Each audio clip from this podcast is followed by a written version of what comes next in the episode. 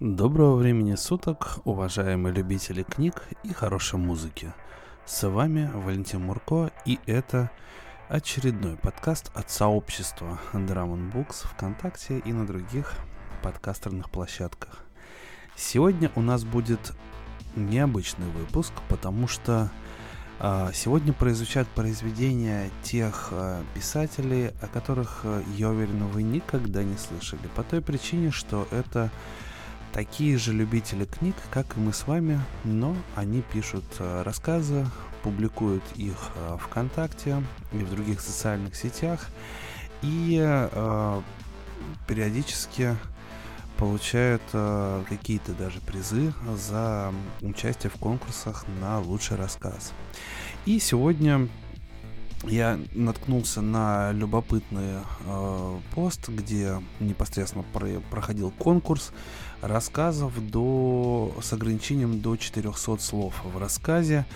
Нашел э, очень много интересных э, сюжетных повествований. И те, которые мне лично понравились, я отобрал, связался с авторами, получил добро на озвучку и публикацию. И с удовольствием хочу сегодня для вас зачитать. В начале подкаста я хотел бы сказать огромное спасибо всем тем э, писателям, которых сегодня я озвучу, потому что творчество это здорово, творчество это необходимо, и если этот подкаст э, зайдет нашим слушателям, то делать э, выпуски Drum Books подобного формата э, станет хорошей, доброй традицией. Ну что же, Начнем с рассказа «Вирусная реклама», автор которой представлен ВКонтакте под ником Да Б. Ну вот такой ник у человека. И его рассказ «Вирусная реклама». В коридоре было темно. Ожидали приема четверо молодых парней с бинтами на правых запястьях, две девушки и женщина средних лет – она сидела на самом краю дальней от входа скамейки. Как только на пороге появился Слава, одна из девушек подняла было руку, но, уверенно пройдя в дверь кабинета, он сказал «Повторно». А люди снова погрузились в свои мысли. «Здравствуйте, Вячеслав. ну показывайте». Василий Степанович добродушно глянул поверх очков. «Лучше?» «Немного», Слава замялся. По графику не получалось мазать, а? Доктор взял деревянную палочку и начал водить ей по запястью, с которого Слава только что снял бит. «Лучшее казино в Рунете», — гласила надпись. «Казино321.рф. Получи 5000 на депозит». «Учеба, понимаете? Дома забыл мазь, и вот в итоге только вечером и получалось». Василий Степанович, понимающе кивнул. Что же вы так, Вячеслав? Сейчас бы уже чистый ходили. Вам нужно, ну, где-то недельку пообрабатывать еще. И будет не видно, да. С вами, парнями, все просто, да. А вот девушки приходят. А что с ними? Не читали новости? Шутники какие-то запустили бактерию, которая действует только на женщин, а передается через мужчин. Ну, то есть Доктор замялся. Половым путем, то есть. Только тут... Что, предохраняйся, что нет. Все равно заразишься. Через кожу передается. Только не рукопожатие, а... Ну вот мужчина, носитель вируса, касается женщины, что называется лобок в лобок. А на следующий день у нее на лобке приветствие появляется. То есть так и написано «Привет». Да. И мужик какой-то с бородой нарисован вылезающий из бочки. И вроде бы безобидная шутка, но скандалы в семье обеспечены. А сейчас практически эпидемия, и ведь мало кто не стесняется с таким к доктору пойти. Да и заметно это только у девушек, женщин. Мужчины заражаются, но у них этого не видно, да. А как провериться? А, впрочем, Василий Степанович, мне когда подойти? Я буду мазать, как вы сказали, честно. Слава, Поднял очки врач. Ваше дело, мазать или нет. Хотите рекламировать казино? Как хотите. Если за неделю пройдет, можете не приходить. А оно пройдет, только мазать надо. Да. Иначе подходите через неделю. Отправлю к хирургу. Будем лазером выводить. Слава поморщился. Уже проходя по коридору, он встретил троих подростков. На щеках и над правой бровью у них были наклеены пластыри.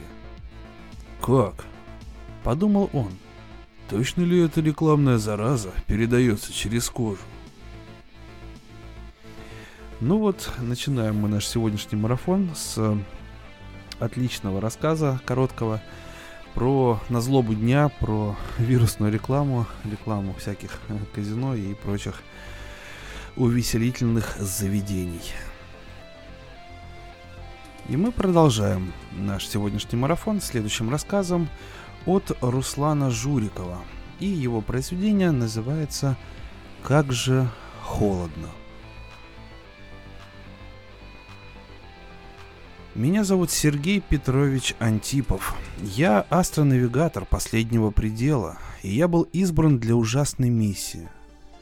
Около 80 лет назад на Энцеладе был обнаружен архив инопланетной цивилизации. Ледяная поверхность спутника таила за своим морозным сиянием небольшой зиккурат, на подходе к которому находится аллея из ледяных статуй. Внутри зиккурата стоит постамент – на котором установлен шлем. Нейрокибернетики долго изучали его, прежде чем пришли к выводу, что это сложный синхронизатор мозговой активности. По счастливой случайности в составе экспедиции «Контакт-9» оказался человек, чьи энцефалические константы совпали с сигнатурами таинственного прибора. Он исчез в качестве личности из нашего мира навсегда – а тело его погрузилось в стазис поля, созданное древними архитекторами. Через семь земных суток лунная радиоастрономическая обсерватория стала получать сигналы, в которых содержалась информация о древних навигационных картах загадочных существ. Космос открылся нам.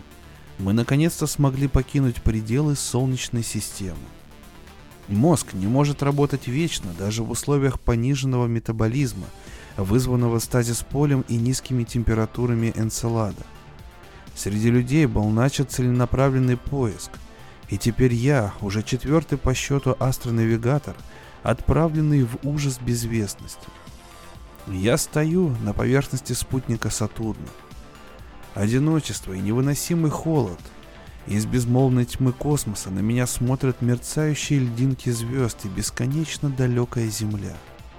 Не хочу входить внутрь и надевать шлем. Как же я боюсь исчезнуть во мраке, хладе и пустоте.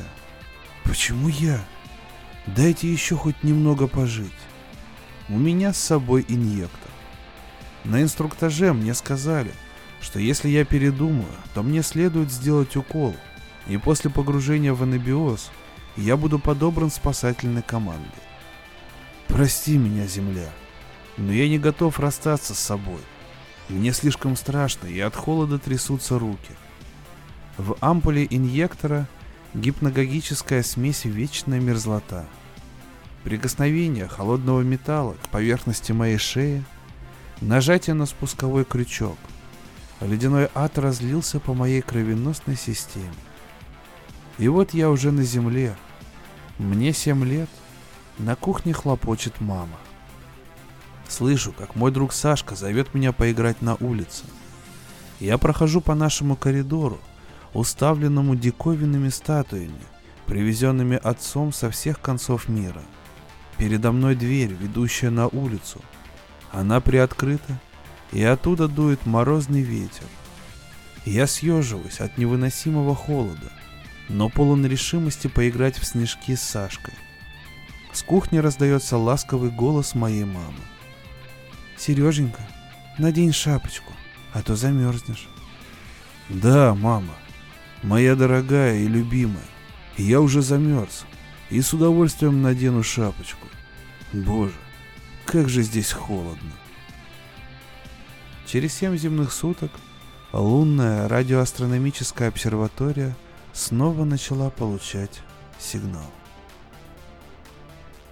Благодарим Руслана Журикова за крайне атмосферный рассказ про самопожертвование во имя благой цели. И идем дальше. От космоса переходим к духовной пище. И следующим у нас идет рассказ от Бориса Богданова, который называется «Поговорить хочется». Бог сидел на краю и смотрел на Вселенную. Он мог проникнуть взглядом в любую точку и любой миг и посмотреть, что происходит. Но зачем? Бог знал все и так. Знать все скучно, и только люди. Не зря же он дал им свободу воли. Господи! Рядом появился озабоченный архангел. Люди сорвали плод с древа познания. Не опасно ли это?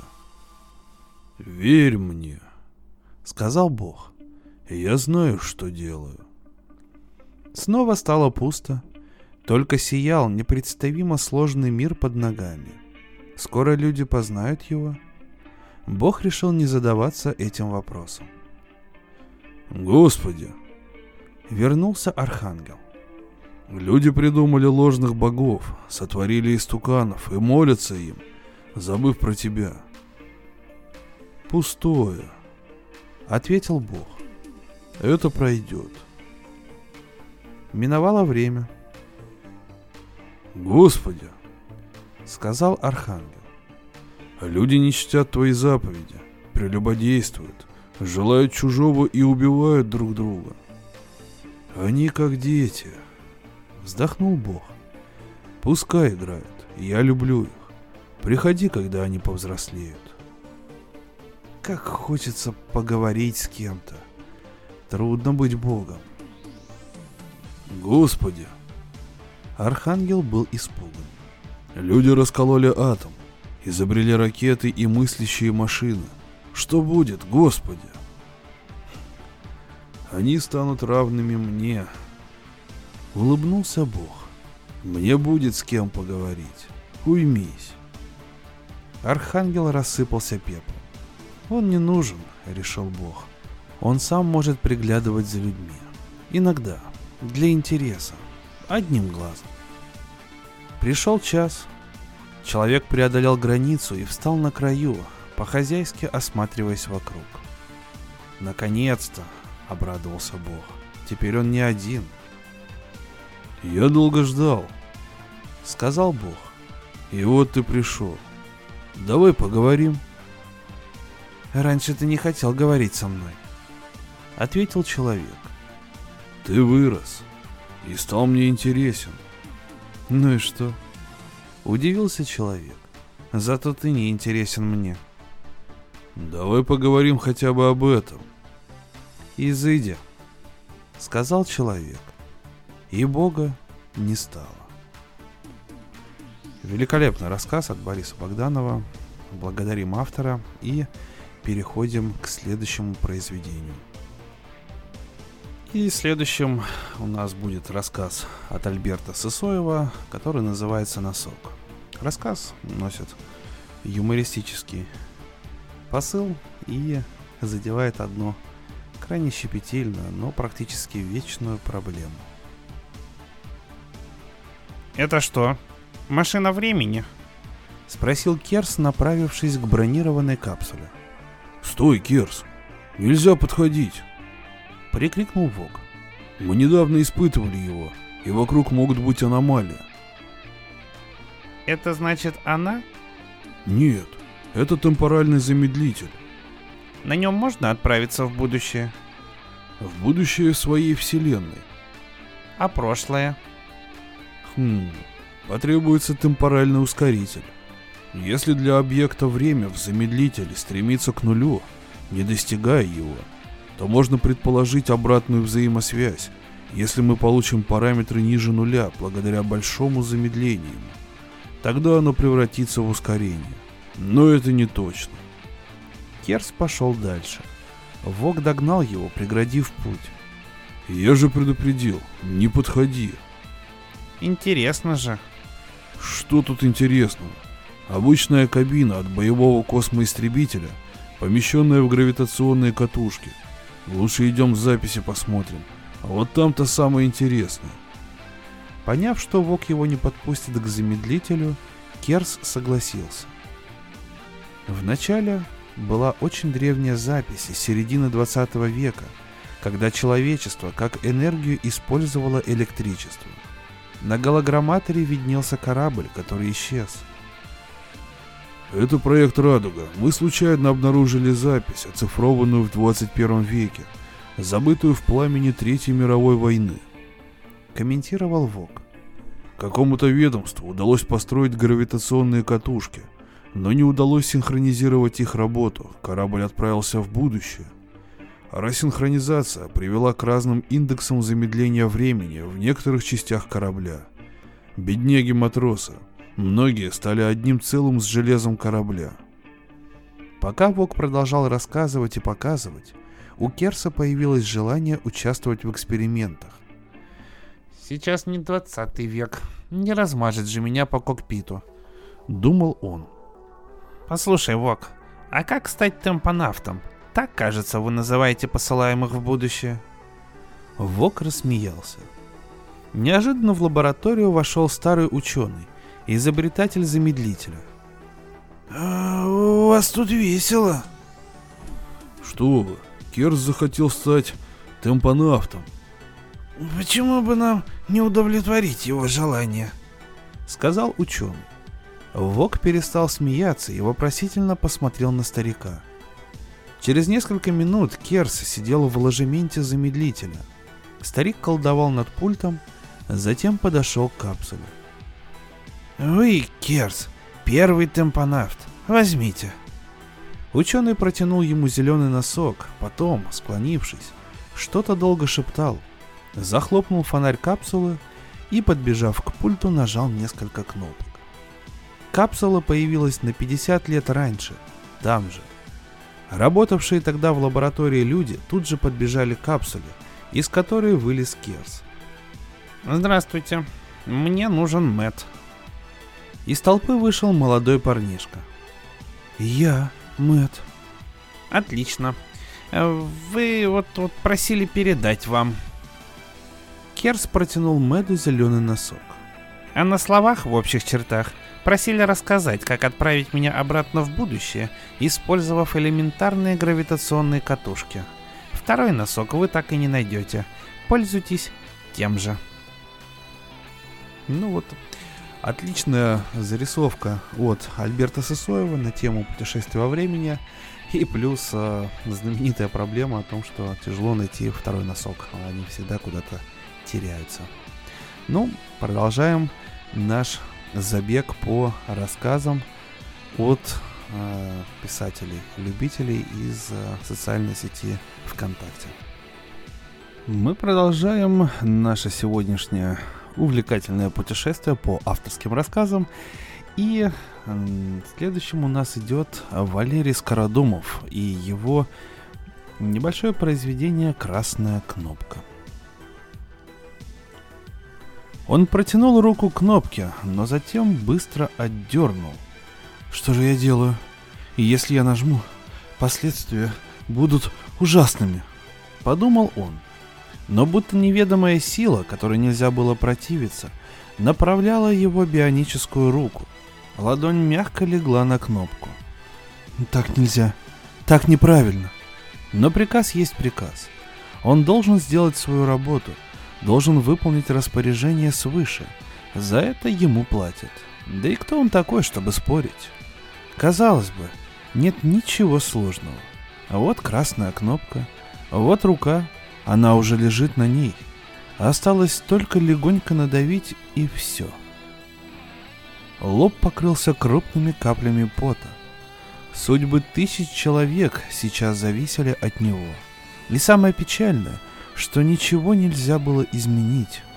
Если он не сделает это, сделает кто-нибудь другой. Так или иначе, кнопка будет нажата.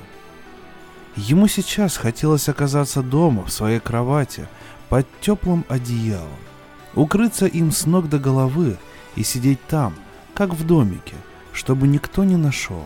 Но, увы, дома он окажется еще не скоро.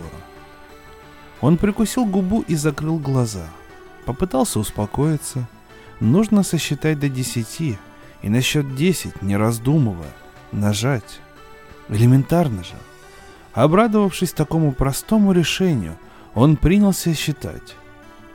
Один, два, три, четыре. Он считал медленно, растягивая каждую цифру как можно дольше.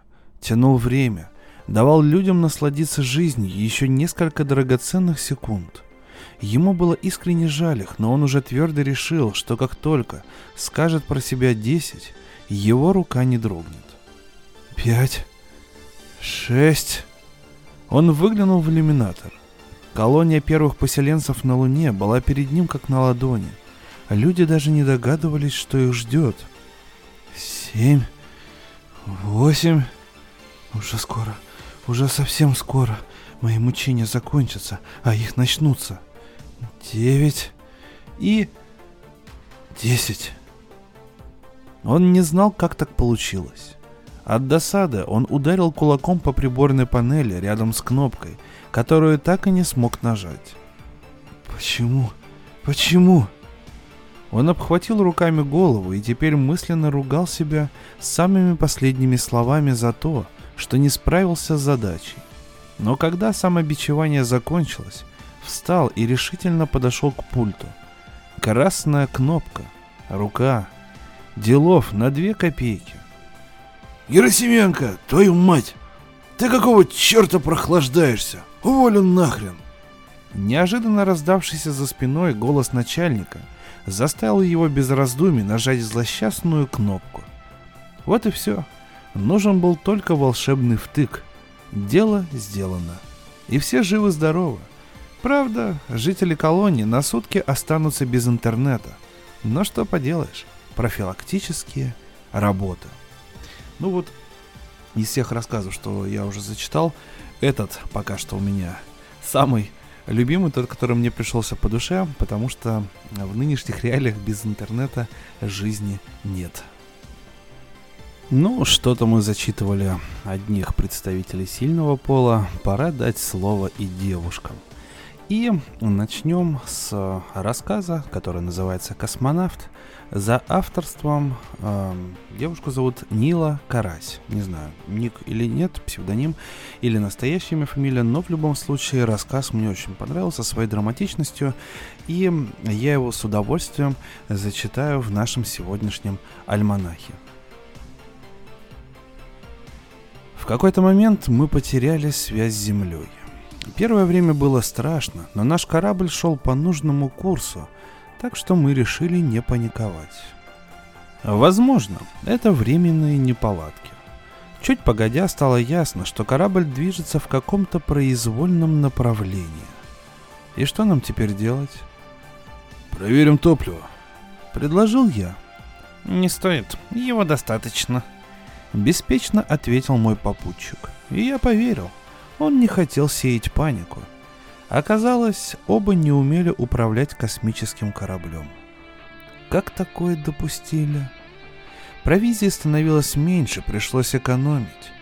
Мы знали, что это конец, но не хотели этого признавать. Знаешь, моя девушка может не пережить этого. Как-то сказал мой приятель. Любовь? У нее больное сердце. Ужасно. На этом наш диалог закончился. Кажется, позже он еще пару раз упоминал свою партнершу. Хотел бы и я иметь семью.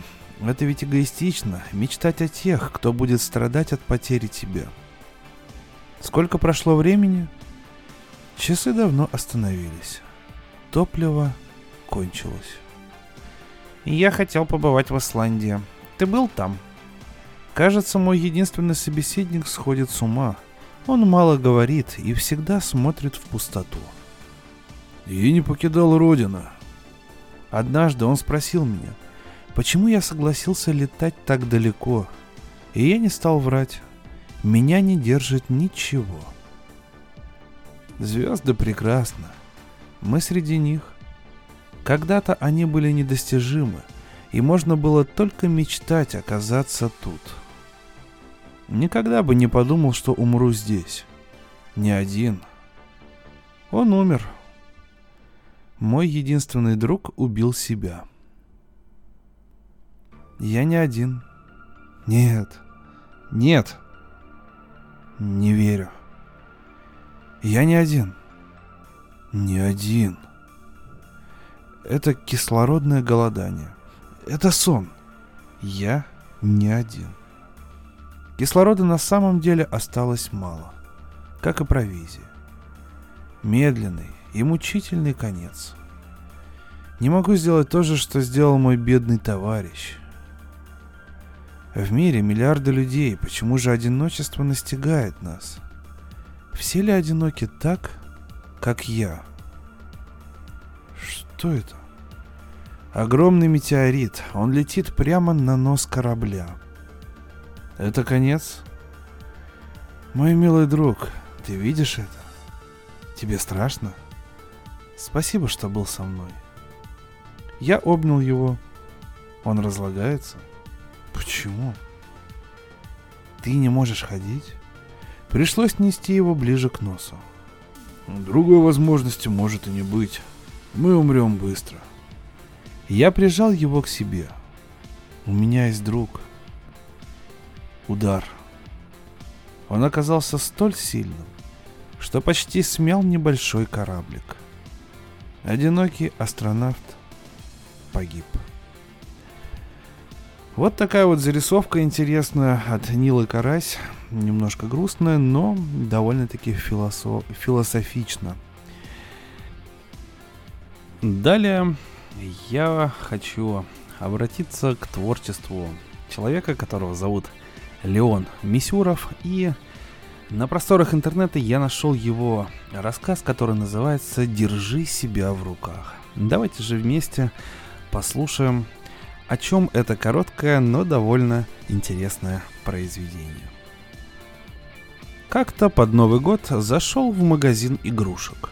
Хотел дочке присмотреть очередную куклу и по своим коллекционным интересам пройтись.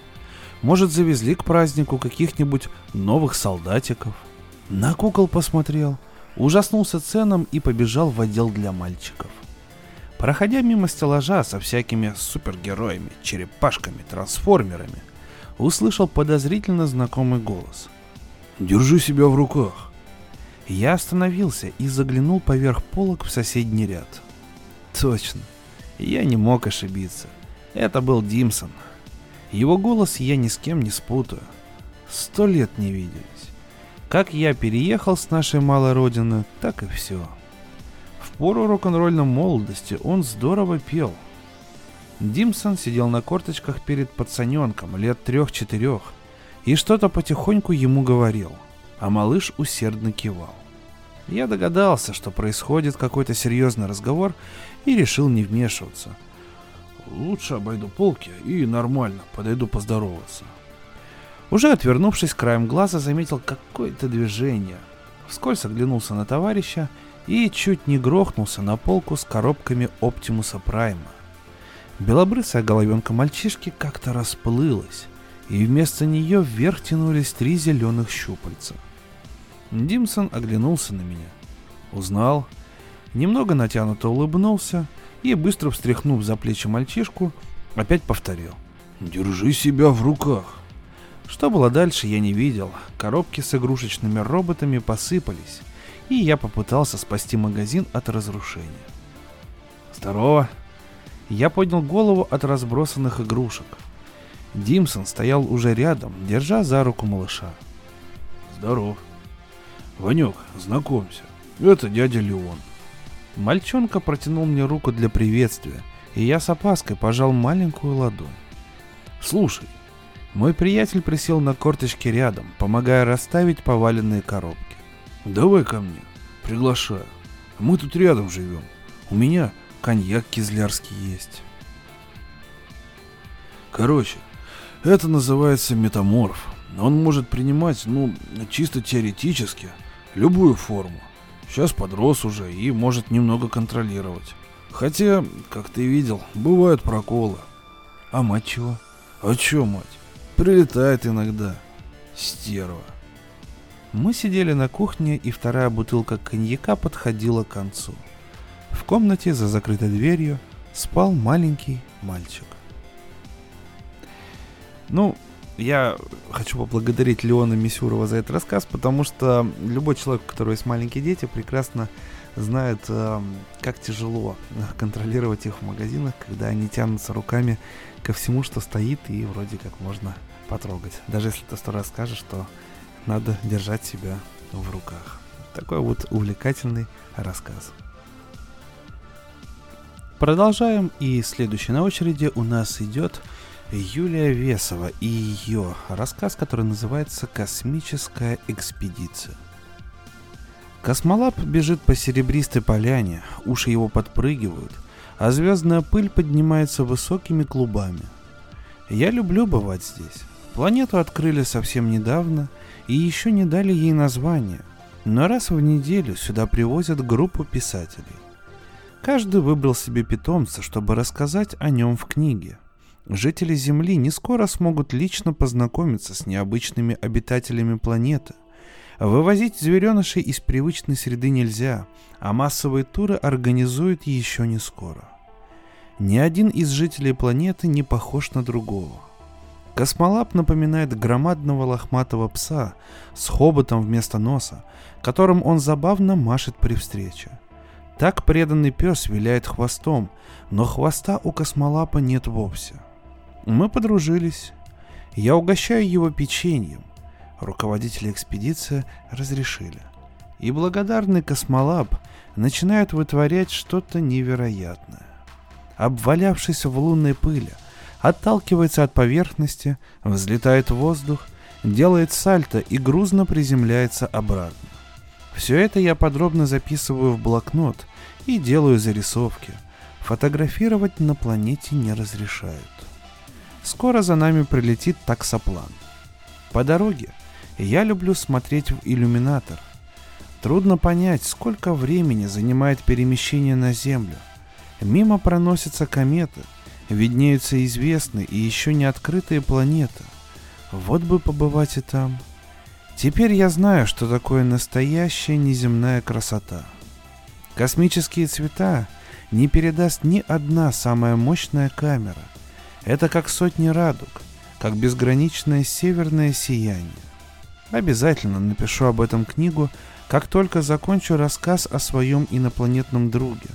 Какой же он все-таки забавный, этот лохматый добряк космолап.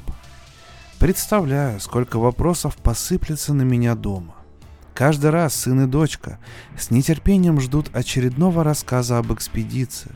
Это они дали кличку Космолапу. Они пекут для него сахарное печенье. Жаль, что нельзя взять их с собой. Но они знают его не хуже меня. И я стараюсь передать все в мельчайших подробностях.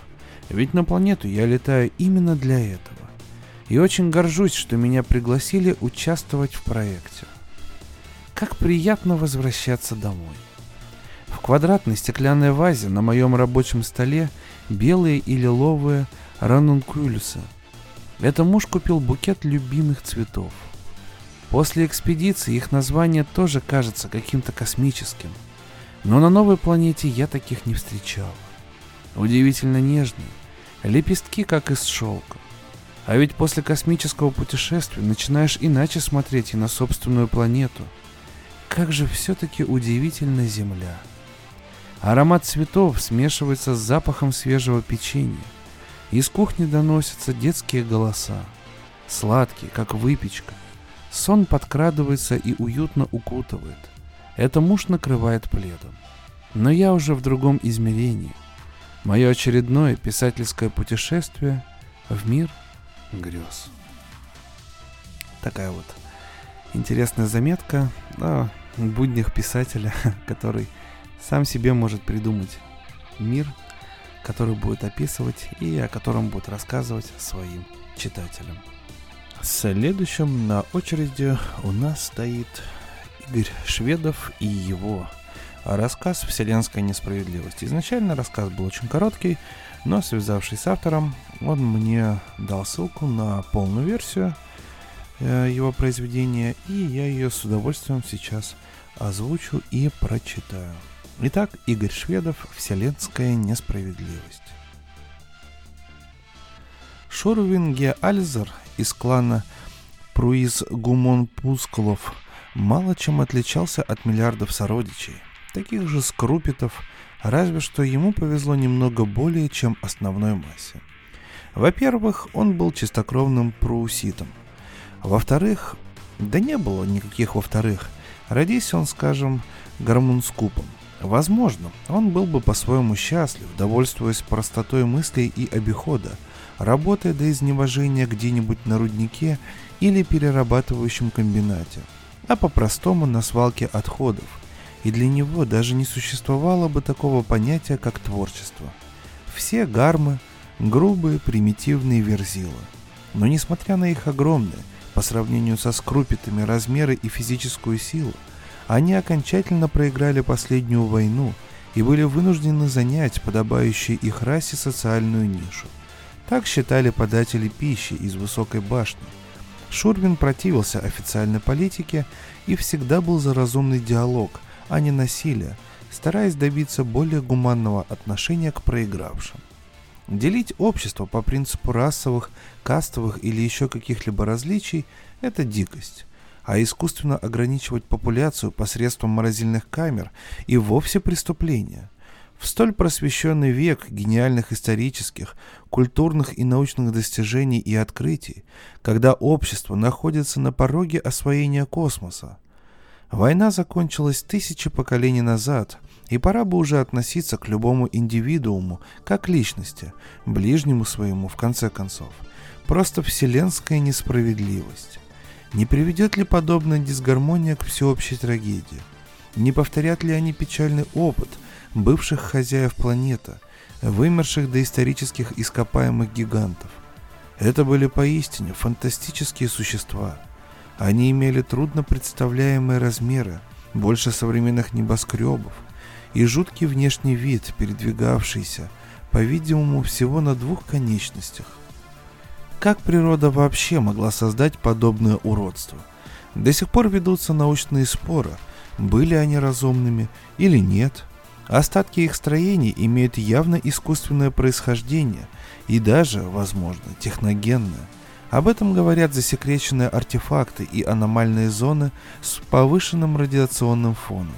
Благо, радиация совершенно не опасна для нынешнего населения – Хотя некоторые ученые склонны были к версии инопланетного происхождения, а иные списывали все на причудливую игру дождя и ветра и необузданную фантазию своих впечатлительных коллег. Но друг Шурвина, философ и копатель, посвященный четвертой линии Гершус Геброх, рассказал такое, от чего надкрыльники Альзора должны были затрястись мелкой дрожью. Оказывается, что слушающие вечность уже давно улавливают какие-то сигналы из внешнего мира. Но самое ужасное то, что эти сигналы связаны с исчезнувшими монстрогинами, как называли этих ископаемых чудовищ. Их эманации активизировались как никогда. Древние зашевелились, образно говоря. И то, что было скрыто в рудиментарном сознании, или скорее в подсознании скрупитов и гормунскупов, стало выходить наружу. Недаром участились случаи сумасшествия и у тех, и у других. Самые невероятные версии о том, что монстрогины не вымерли, а по каким-то причинам лишь покинули планету и могут вернуться в любой момент, стали казаться не такими уж фантастическими. Это внушало ужас, и только неосведомленность подавляющего большинства позволяла не подвергнуться всеобщей панике, массовому психозу и беспорядкам. Шурвин и сам не раз испытывал ощущение безотчетного страха и почти осязаемую волну смерти, когда смотрел на мегалитические окаменелости, но успокаивал себя тем, что это не что иное, как его детские страхи. «Ох уж эти мистики!» — думал Шурвин, слушая подобные страшилки и стараясь не относиться всерьез к данной теме. «Лучше бы позаботились о нравственности нынешних подателей пищи и простых обывателей. Они пугали, добропорядочных скрупитов своими сказками. То ли от осознания собственного бессилия, то ли от слишком острого восприятия суровых реалий, в купе с мрачными прогнозами Гершеса, ему становилось горько и грустно, поэтому он не любил подолгу размышлять над судьбами мира. Во-вторых, он был возвышателем седьмого уровня. В свои неполные 30 циклов Альзе, как его называли домашние, успел снискать вполне заслуженную, если не славу, то, по крайней мере, всеобщую известность и обожание на поприще грациозной бионики и высокопарной словесности, обзавестись семьей и наплодить 40 очаровательных малышей, которых любил до безумия. В общем, все, что он делал, было во имя них и для них. Вот и сейчас на столе его рабочего кабинета почетное место занимала стереограмма его семьи в красивой рамке.